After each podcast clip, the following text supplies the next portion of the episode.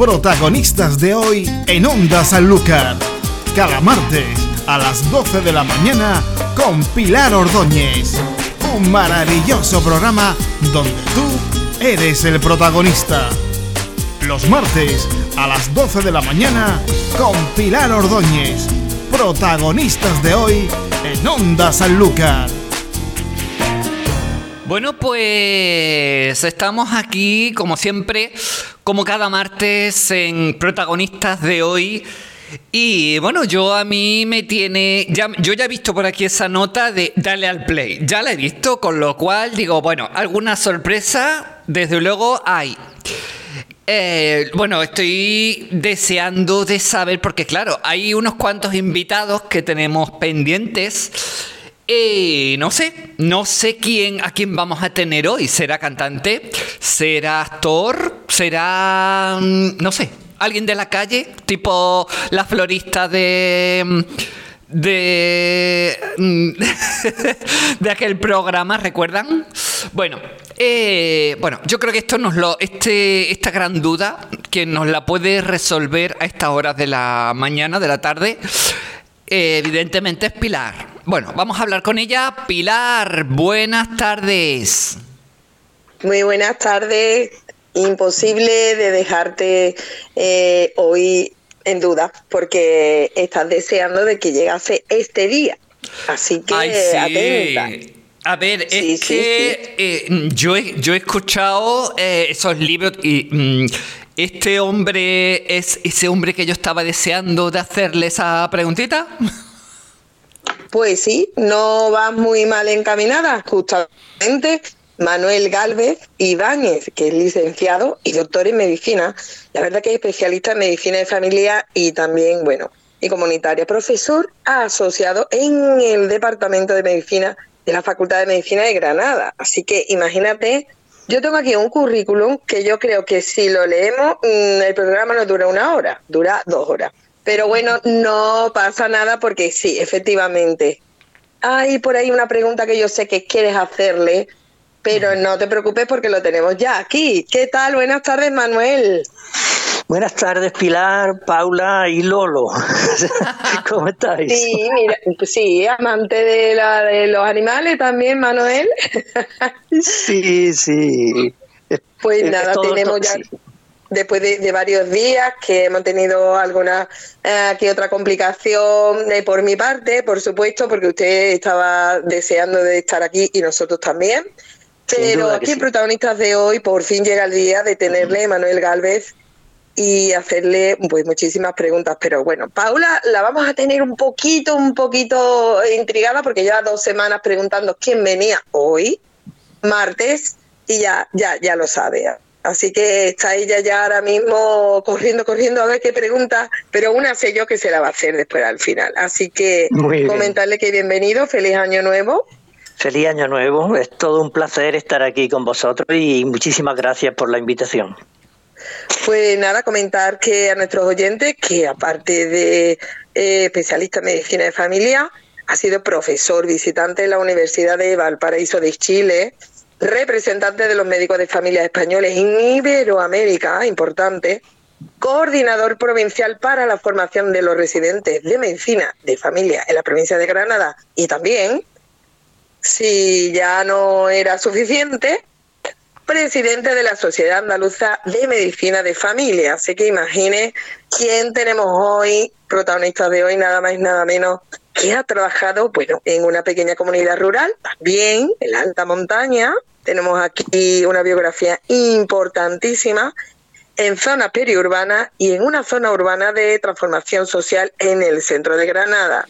Centro de Salud Gran Capitán. A ver, eh, Manuel, intensa, intensa vida, eh, dedicada a los demás, por supuesto, y no solamente su vida, sino todo y cada uno de sus libros que hoy vamos a descubrir.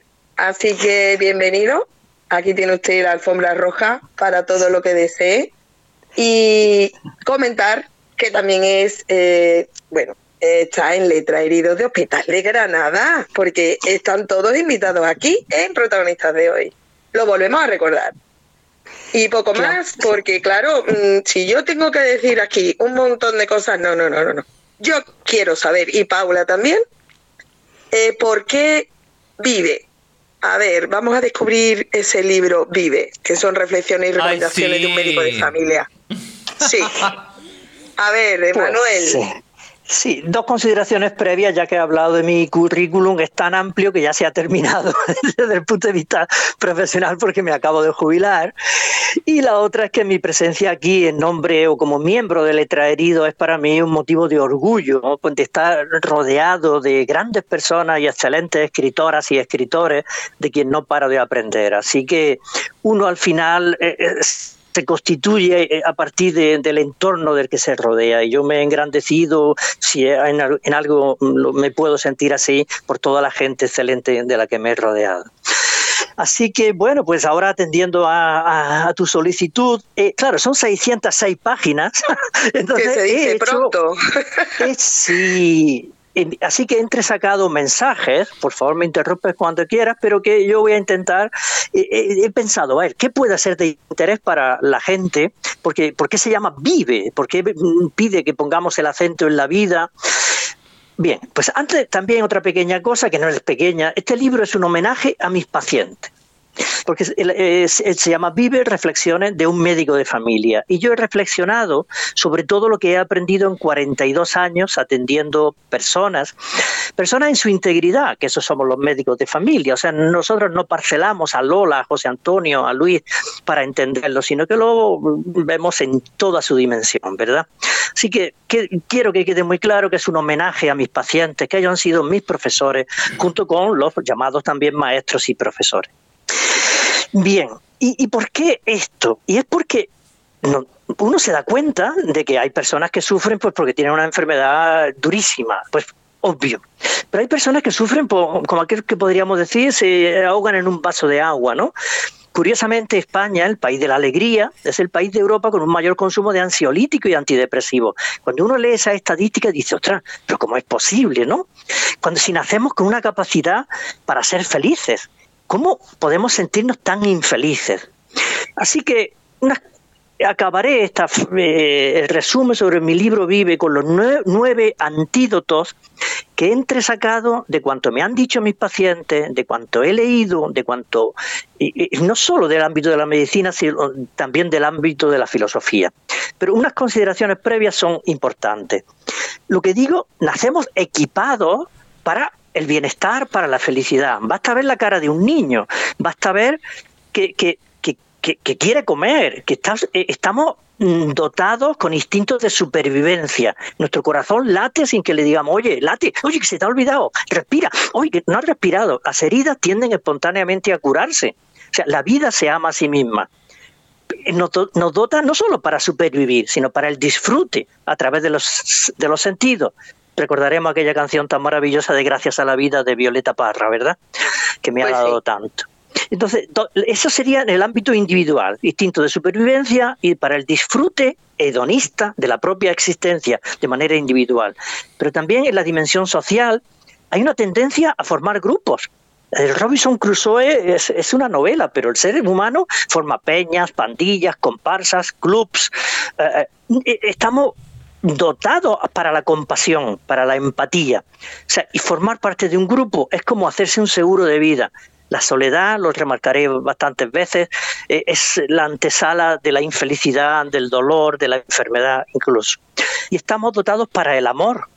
Hay un descubrimiento reciente, no quiero ponerme muy científico, pero aquellos que estén interesados, aquellas que estén interesados y aquellos que lean sobre las neuronas en espejo es esto que nos mueve a la empatía, a percibir la preocupación y el dolor de, un semejante. Esto ya le ocurre a cualquier primate y nosotros también. Quiere decir que lo llevamos un equipamiento mm, de, de base, sin que hagamos nada.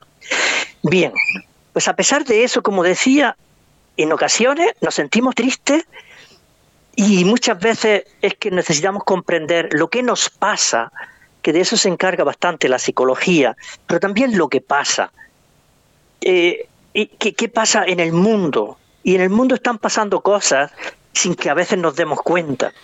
Pero sí nos damos cuenta porque también vamos a comprar. Y es brevemente, la concentración de la riqueza del mundo cada vez en menos manos. Cada vez el, el más que todo este tipo de de gente que quieren ir a la luna, se gastan dinerales increíbles en lugar de intentar que, que todos vivamos un poco mejor, ¿no? Hay un mayor control de nuestros cerebros individuales. No nos damos cuenta, pero las redes sociales, el marketing, la publicidad, pues cada vez hace más difícil que pensemos de manera autónoma y tendamos a pensar lo que otros quieren que, pensemos. Y se promueve unas expectativas desmedidas en torno es difícil ser breve en esto porque necesitaría explicación, pero todos queremos ser mucho más guapos, vestir mucho mejor, tener un coche mejor, etcétera, etcétera. Y los miedos para que compremos remedios o soluciones que en muchas ocasiones son absolutamente necesarios. No vengo yo aquí a decir que tener un coche no, no, no, no, no debe formar parte de los deseos de nadie, pero sí posiblemente tener una determinada gama, pues posiblemente escape de eso. Y al final de las cuentas, un mundo, estamos creando un mundo donde tal vez viviremos más, pero amaremos menos y estaremos más solos. Y es necesario porque decía Ortega y Gasset que yo soy yo en mis circunstancias y muchas veces ponemos el acento en el yo, en el yo, en el yo, mírese, dentro, nace la psicología positiva, que, que, hace más daño que beneficio en muchísimas ocasiones. Es como la dictadura de la felicidad. Estamos obligados a ser felices, si no eres un nadie.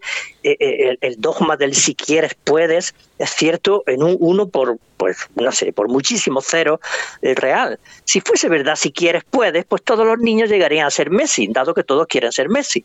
Por tanto, si no lo llegan a ser... Manuel, todas estas claves que ha, que ha ido descubriendo ¿no? y, que aporta en este libro todos nos ayudan a conseguir una, bueno, entre comillas, una vida plena, feliz, entre comillas también, y con sentido.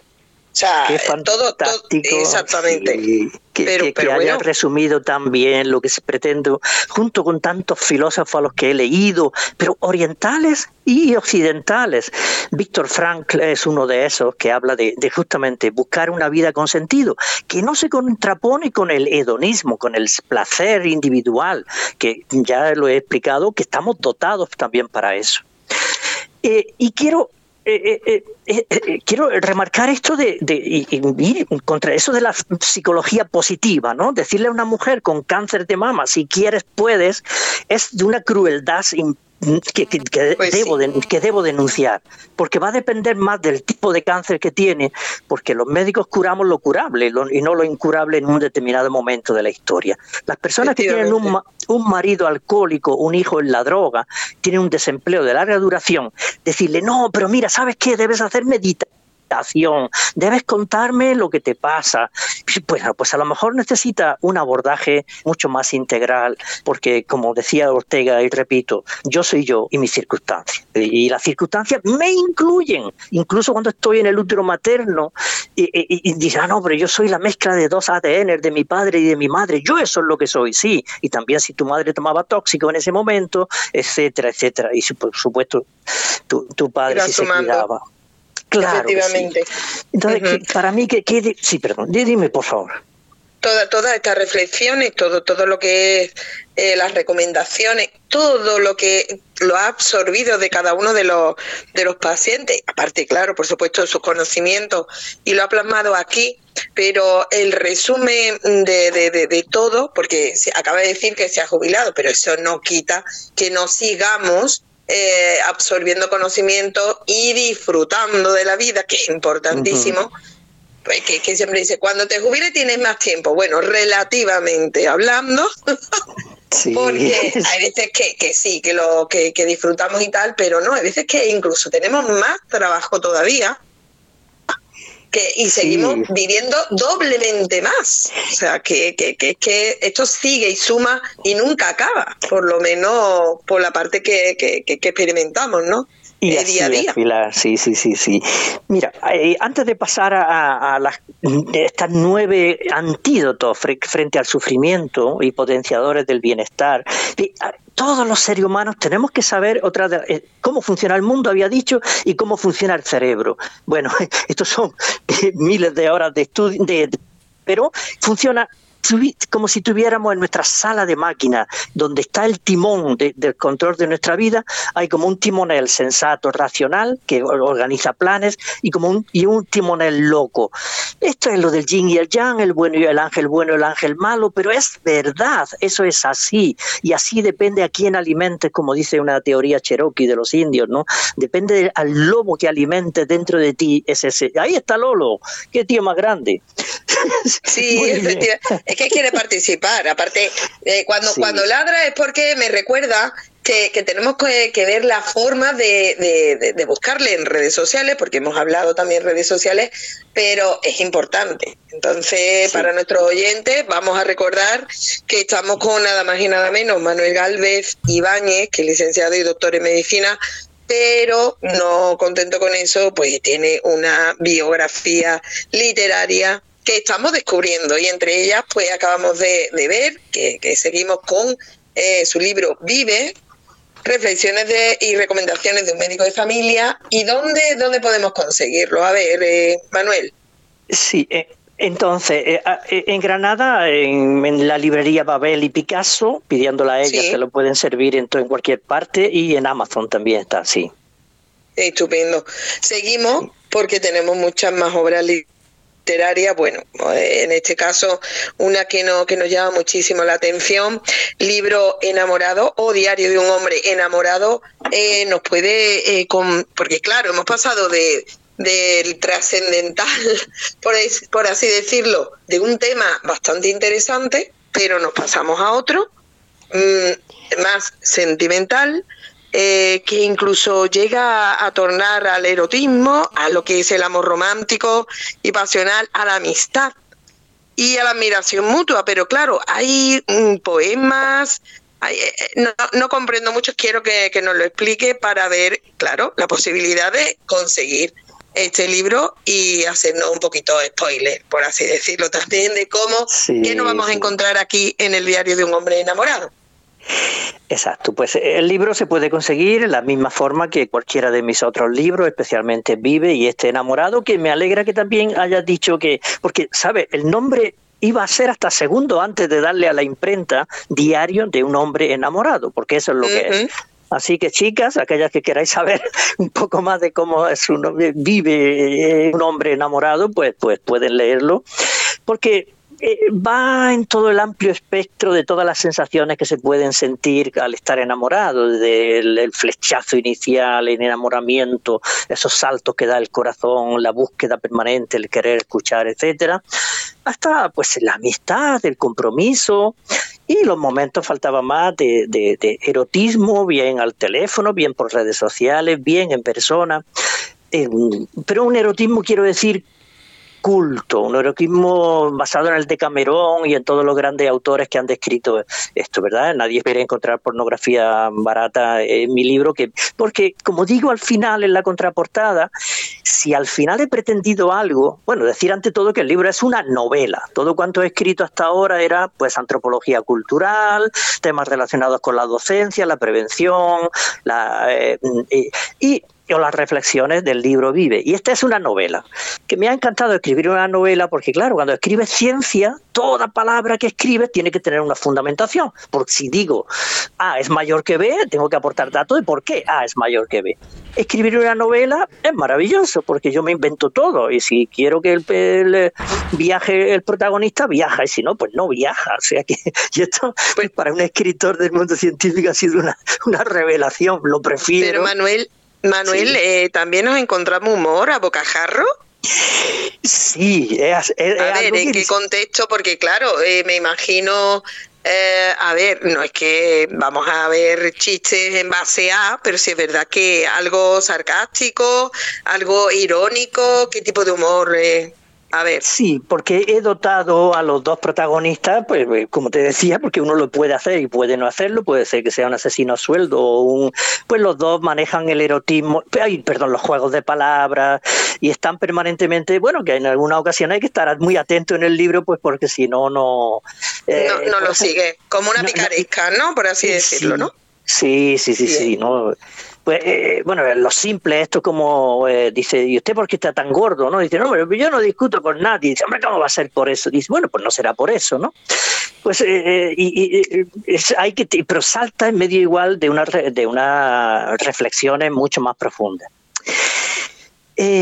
como digo, es, es un es, es un estudia lengua semítica, espero porque ando sorprendido con algo que ha sido un descubrimiento cuando empecé pensando que ella era profesora en lengua semítica, bueno, pues eh, árabe y hebreo, descubrir el mundo del ladino. No sé si a, vosotras o a, muchos de los oyentes igual no les suena el judeo español, ¿no? Los judíos fueron expulsados de la península ibérica en 1492, el mismo año de la toma de Granada y descubrimiento de América, y han conservado hasta nuestros días el idioma. Una auténtica maravilla. No creo en los milagros, pero si existe alguno, este es uno de ellos.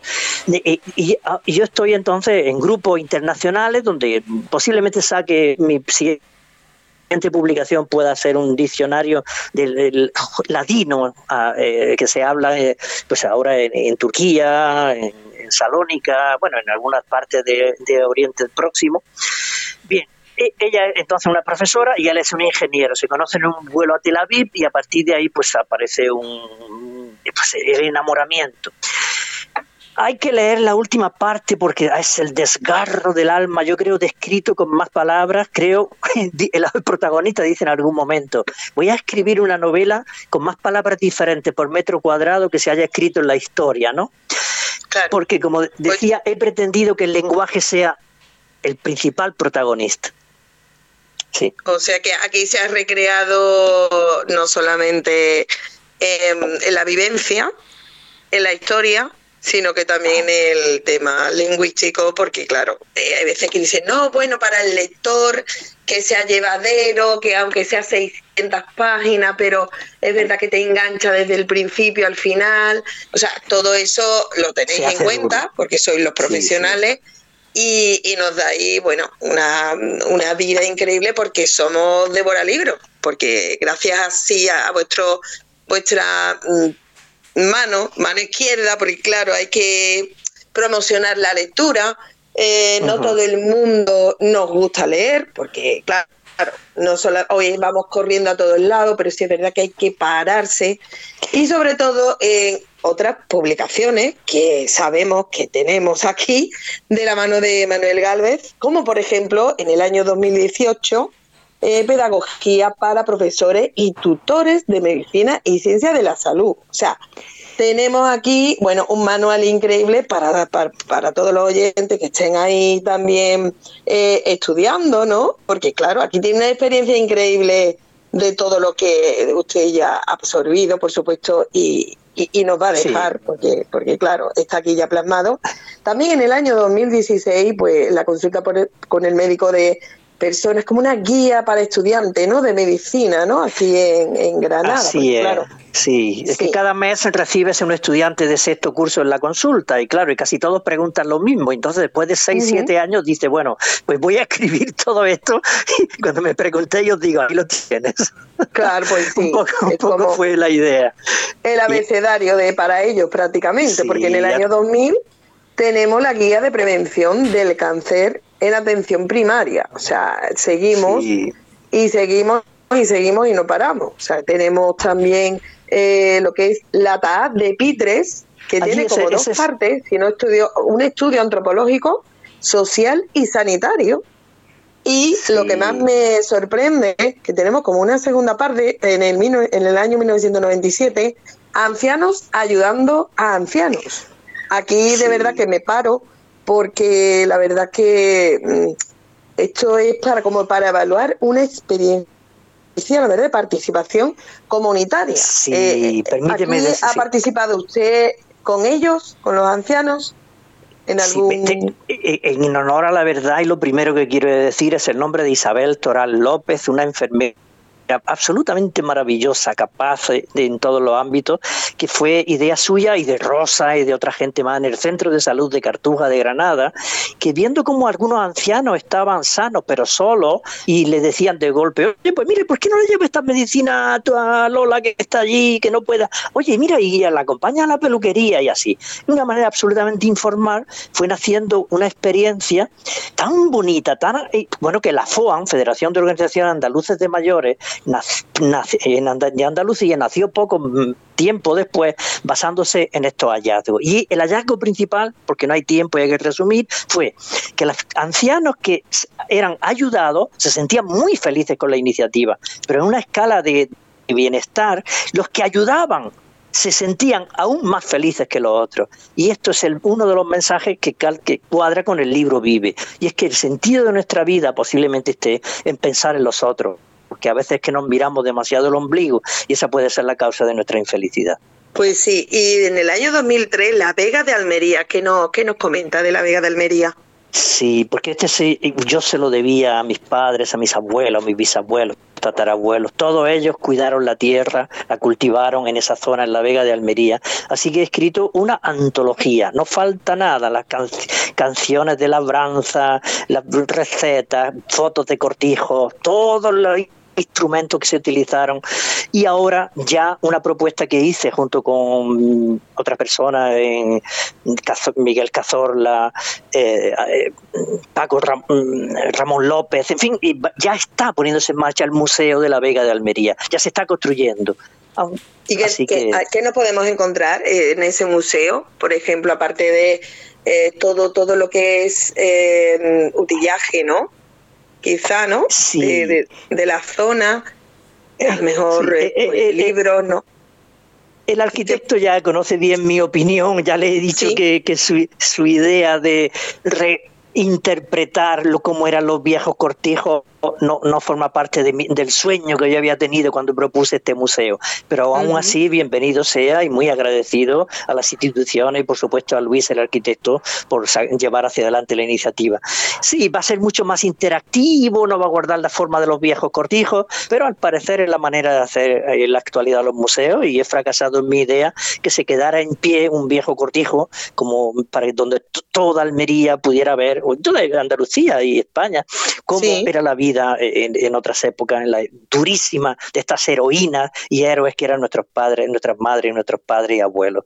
Eran auténticas heroínas trabajando todas las horas del día de sol y a sol, sí, exacto.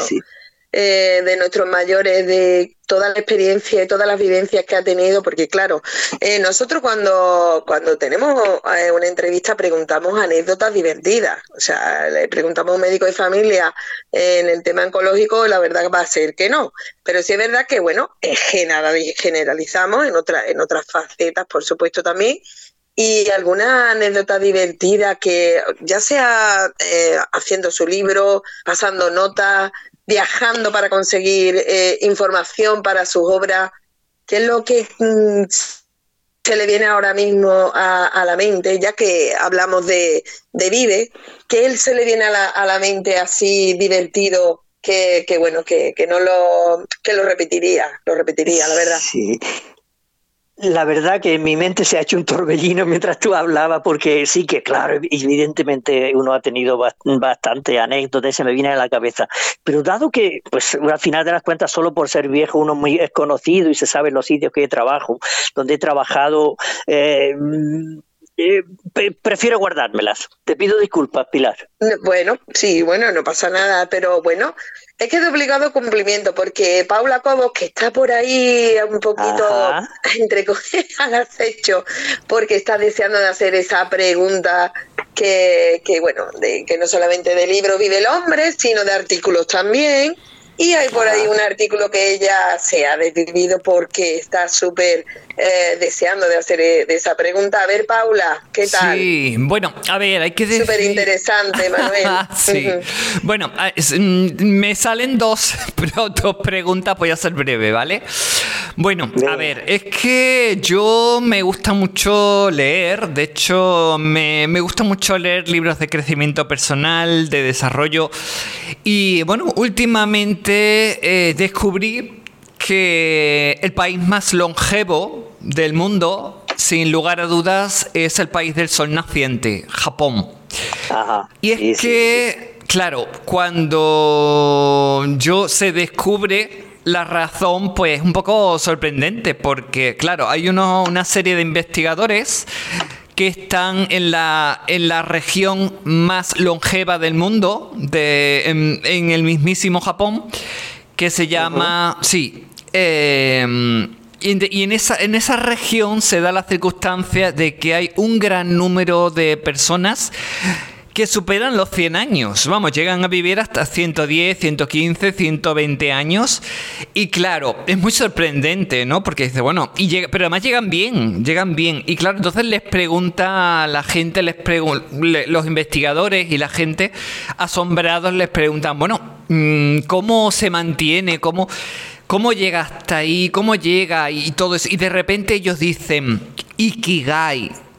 Ikigai quiere decir eh, es algo así como tener un propósito en la vida, ¿no? Eh, la, misión. Y ellos viven, eh, su, su forma de entender la vida es siempre tienen una misión en la vida. Incluso, como sé que estás ahora ya estás jubilado, pues ellos, incluso cuando se jubilan, también buscan de nuevo una, un, ese nuevo Ikigai en, en ese periodo en el que están jubilados, ¿no? Sí. Eh, entonces, fíjate tú, esa es la clave que dicen eh, por la que en Japón son tan longevos. Bueno, por supuesto está también ese estilo de vida que es muy tranquilo, que, por ejemplo, no hay prácticamente contaminación en, en, esa región en particular. los coches están fuera de la ciudad, eh, la gente va caminando, en bicicleta. Eh, no se come esas cantidades de carne que comemos aquí. Eh, no sé, un estilo de vida totalmente y radicalmente diferente al, occidental, ¿no? Pero sin embargo, yo muchas veces, yo me estoy preguntando muchas veces, y te, te lo paso a ti en forma de pregunta, eh, porque claro, eh, mm, ¿cómo si sabemos que en países como Japón, en esta región que, de la que me estoy, esta región de la que me estoy refiriendo es Okinawa, Está por ahí, lo puedes, lo puedes mirar. Y en Okinawa es donde está ese número tan grande de, personas que superan los 100 años. Y pero llegan bien, ¿eh? Llegan bien. Porque hay personas que llegan a 100 pero están tumbados en una cama y no se saben si están vivos, si están... Pero no, no, ellos están con 100 años, están para acá, para allá. Y eso es lo sorprendente.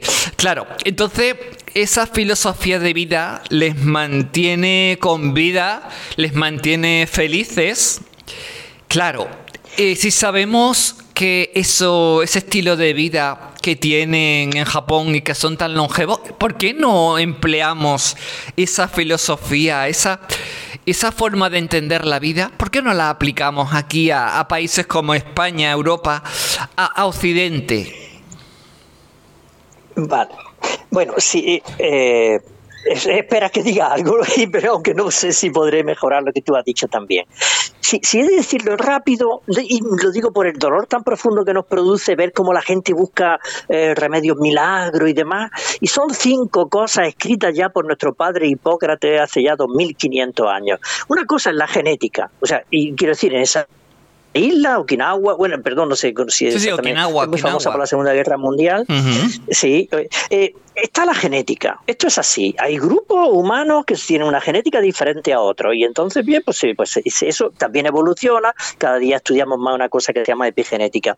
Verá, la clave número uno, tener amigos tener amigos. La soledad es pura carcoma, porque si no tienes amigos, los siguientes puntos básicos que son la alimentación, el ejercicio físico, el descanso, pues que no tienes ganas de comer, no tienes ganas de, nadie te pone a correr por la tarde ni a andar rápido y descansas mal, etcétera, etcétera. O sea, tener familia, tener un grupo humano, formar parte de un club donde te esperen, donde tú esperas a los demás, clave. La, es una epidemia en nuestra sociedad. Las redes sociales de apoyo, que es una de las claves que, hay que, eh, que hablamos del colesterol y estas cosas, pero no hablamos de esto que produce casi o más, hay artículos ya científicos muy sólidos que abogan por ello, porque aumenta el cortisol en sangre, etcétera.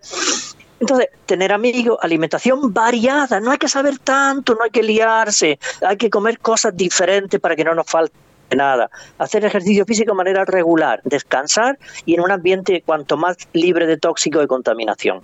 ¡Pum! Y todo aquel que está buscando en refugio, en milagros y demás.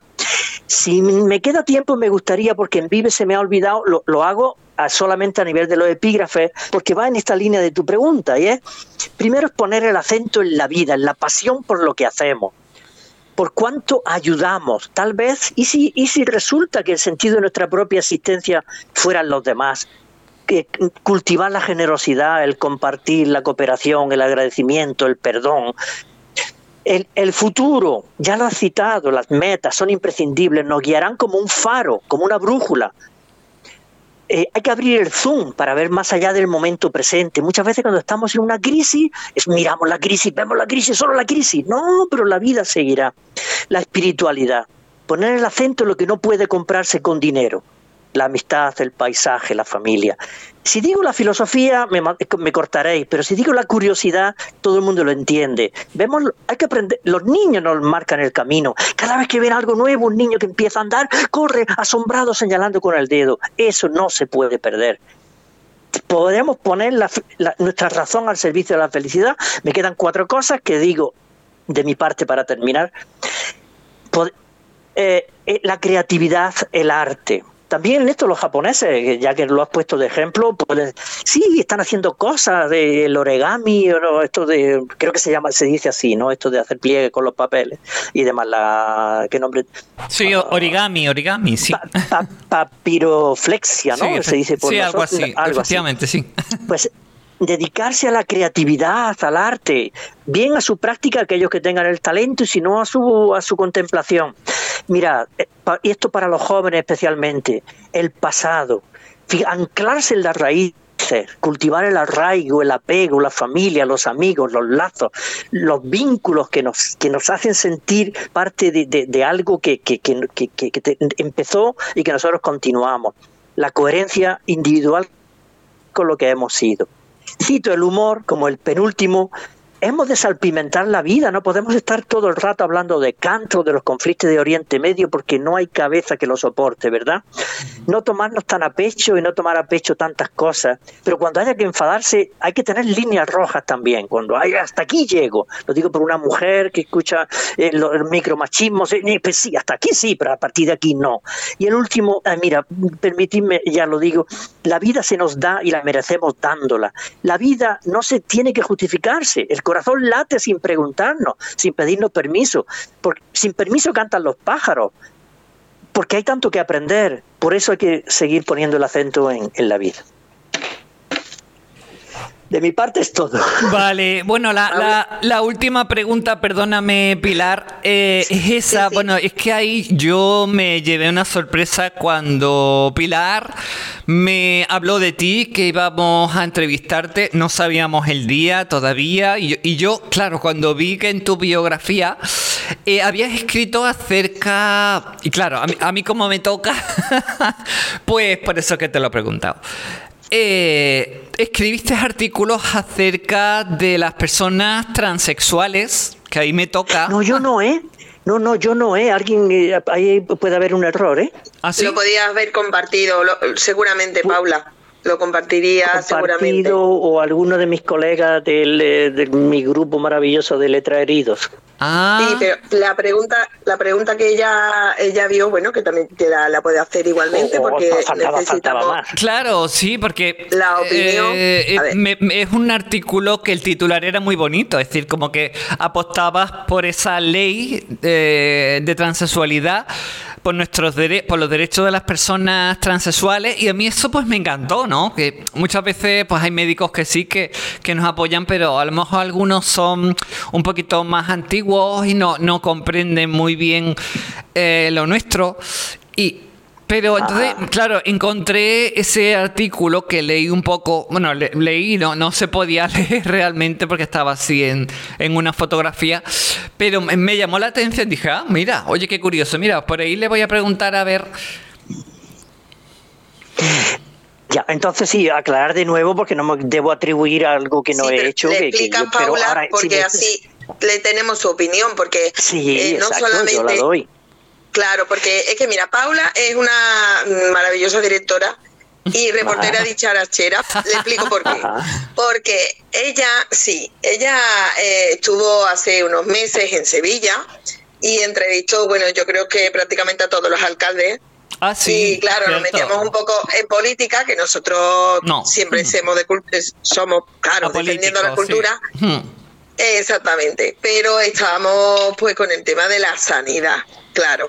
Eh, y claro, ha comentado, dice, no, no, no, no. Yo estuve haciendo preguntas, pero quiero saber la, la opinión de Manuel respecto a ver se, lo, se lo explico vale sí se lo explico mira eh, Manuel hace fue justamente ahora va a ser un año fue en febrero del año pasado cuando eh, una, una agrupación de alcaldes de la provincia de Sevilla se manifiesta, se manifiesta ante la Junta de Andalucía por el tema de la sanidad pública, porque en sus respectivas ciudades o pueblos pues había unas circunstancias muy tremendas, tan tremendas, yo, yo me tuve que aguantar para no llorar porque era bastante fuerte. Digo, Dios mío, ¿cómo se puede llegar a esta situación de que un niño no tenga un médico para que lo vea o que, mm, no sé, entonces claro, estaba esa manifestación de esos alcaldes que reclamaban a, a la Junta de Andalucía por, por, la sanidad, ¿no? Una sanidad pública pero también de calidad, que tengamos médicos, que, que, por ejemplo yo aquí me quedé muy perpleja, yo no lo sabía, pero aquí por ejemplo en, la, en el centro de salud murió una mujer esperando porque la ambulancia que tenía que recogerla estaba dando vueltas porque iba de un pueblo a otro y tenía que venir aquí y en la espera de que llegara el médico murió. Entonces, claro, eso te hace preguntarte, digo, ¿qué está pasando? Ya no le damos la misma importancia a la, a la salud como antes. No sé, quizás tiene, tenga que ver algo este, este, esta pandemia, que, hemos cambiado un poco la, la forma de entender la vida. Eh, ya, no sé, no, ¿qué, ¿qué ocurre? ¿Qué ha tenido que pasar para que de repente tomemos conciencia de la salud y sobre todo, sobre todo, que hemos tomado conciencia de la salud, pero claro, eh, nuestros dirigentes eh, a lo mejor creen más en el dinero que pueden ganar a través de la, del trabajo eh, con la medicina que, no sé, porque yo sé que vuestro trabajo es muy vocacional, ¿no? Entonces, claro, ¿por qué la, estamos en esa situación ahora de que... Sí. No, querida Paula, la verdad que has abierto otro, otro tema para estar, en este caso, dos horas, ¿verdad? Lo sé, lo sé. Claro, ahora mismo se habla, por ejemplo, de la sanidad de Madrid, que hay un problema muy grande, que hay manifestaciones, pero aquí el año pasado, ya le digo, muchísimos alcaldes de muchísimos pueblos y ciudades de la provincia de Sevilla y, escuchar que no tenían un médico los fines de semana que, o que los tenían que ir de una provincia a otra para que los viese un médico de cabecera. Eh, son cosas muy duras. las cosas que las cosas van a ir a peor, o lo que es peor. Si es que hay un problema de, financiación que ya es crónico, que es un problema gordísimo, y especialmente de, de, mantener eh, a los médicos de familia motivados, porque claro, es que trabajar en un pueblo bien perdido, ese médico tiene que tener uno, pues unas puntuaciones para luego poder moverse. Si, primero estabilidad en la plaza, que esto también es muy importante. O sea, el hecho es muy bueno para vosotros, para vosotras los pacientes, estar eh, que el médico no, no esté allí cada seis meses, ¿no? Sino que hay un médico allí diez años, donde ya es como la tendera de la esquina, no, hombre, María, ¿qué te pasa, mujer? Tal, que es que te está viendo entrar a la consulta y ya sabe eh, por dónde vas, ¿no? Bien, pero como digo, claro, esto eh, habría que enumerar tantos puntos, pero en la clave está la, infrafinanciación, pero también cómo se utilizan los recursos con una fe en la tecnología. Se, se, prefiere invertir en comprar el último aparato en un mega hospital que, que, en enfermeras y a un médicos de familia. Y esto pues lo estamos pagando y lo siento mucho, pero lo, lo, estáis pagando caro. Con esto esa muerta no será la primera. Y no quiero hablar de, de sustos con muerte, no que también puede ocurrir por otros muchos motivos. ¿eh? No, no. Bien. Pero esto no es una ¿eh? cuestión política. Entonces, entonces todo esto no es una situación política de que, por ejemplo, aquí la Junta de Andalucía de, me decían los políticos, no, no, es que aquí lo que quieren los políticos es privatizar la sanidad y, y llevárselo calentito. Es un poco lo que me decían los políticos, yo creo, ¿no? Yo creo que Manuel, los recursos eh, bien eh, o sea, no solo una organización, que también, pero bien en su justa medida y bien distribuido, yo creo que de siempre ha habido por todo, para todo. Lo que pasa que, claro, eh, a ver, ¿quién corta la, la, la, tarta? ¿Quién reparte? ¿Quién no? O sea, a ver, eh, que no se puede no se puede gestionar esto tan hacia a la ligera. Eh, no sé si será porque yo el tema político intento de, yo sé que si tienes papel boli y ganas puedes, y después de haberle escuchado más todavía, o sea que imaginéis que yo he estado aquí súper callada y es raro porque yo, que diga Paula, mm, eh, suelo, suelo hacer muchísimas preguntas, pero la verdad, cuando lo he escuchado a usted, da muchísimas, muchísimas respuestas para muchas preguntas que yo tenía hoy. Y sin embargo, no las he hecho, pero sí me ha respondido directamente. Una de ellas es la última que ha hecho a Paula, que la verdad, eh, más claro, no se puede hablar. Pero lo que nos quedamos hoy con de Manuel es eh, que la vida es maravillosa, que tenemos que rodearnos de personas increíbles y a las pruebas me remito que está usted aquí en Protagonistas de hoy y nos encanta. Pero tenemos. Encantado. Sí, nosotros que tenemos una cita de obligado cumplimiento en Granada, que yo creo que cuando vayamos vamos a tener amigos y amigas a mansalva. Sin duda alguna. Porque nada más con letra heridos de hospital, nosotros que nos encanta y estamos aprendiendo muchísimo, la verdad que sí. Así que, bueno, eh, comentarle que vamos a seguir viendo esa página, que vaya a estar subiendo muchísimo, muchísimos temas, libros, em, presentaciones de libros. Y uno de los deberes que le hacemos a usted, porque lo, tengo, lo tenga en agenda, cada vez que haga una obra, nosotros estamos en Onda Sanlúcar que la vamos a compartir por nosotros. Eh, como ya le digo, la cultura nos encanta y, estamos encantados de que esté aquí, la verdad, Manuel. Fantástico. Y también quiero que quede claro que estoy aquí pues, gracias a mi grupo de letra heridos, del que me siento orgulloso y de, pertenecer. De nuevo un saludo a todos y sobre todo a Francisco Luque, que se nuestro aliado. Sí, yo, eh, a cada momento está por nuestro grupo de Onda Sanlúcar, sí, de Facebook. Sí, sí, efectivamente. Así que en breve, pues eh, ya sabrá que está con nosotros aquí hoy. Y bienvenido y seguimos, eh, que esto hoy no se acaba aquí, porque seguimos descubriendo muchísimas más, sobre todo vivencias, que nos ha transmitido hoy en protagonistas de hoy y que muchísimas, muchísimas gracias, la verdad. Muchísimas gracias a vosotras, feliz año a todos los oyentes y a vos y un placer muy grande. Pues muchísimas gracias. Pues seguimos. Muchísimas gracias, Manuel. Me ha encantado escucharte. a mí me ha pasado un poco como a Pilar también, que, estabas hablando, hablando y, me he quedado con la boca abierta. no, has respondido a muchas preguntas que teníamos en nuestras cabezas. Tú solo. 42 años para aprenderlo, así que... ah, sí, sí, sí, sí. Tenemos una biblioteca eh, humana Y, me, y nada más y nada menos desde Granada, casi nada, ¿eh? Mm. Una ciudad mágica. Sí. Sobre todo de vivencias, que eso es muy importante, Manuel. Así que vamos a ah. por esos libros, vamos a compartirlo en Onda San Lucas.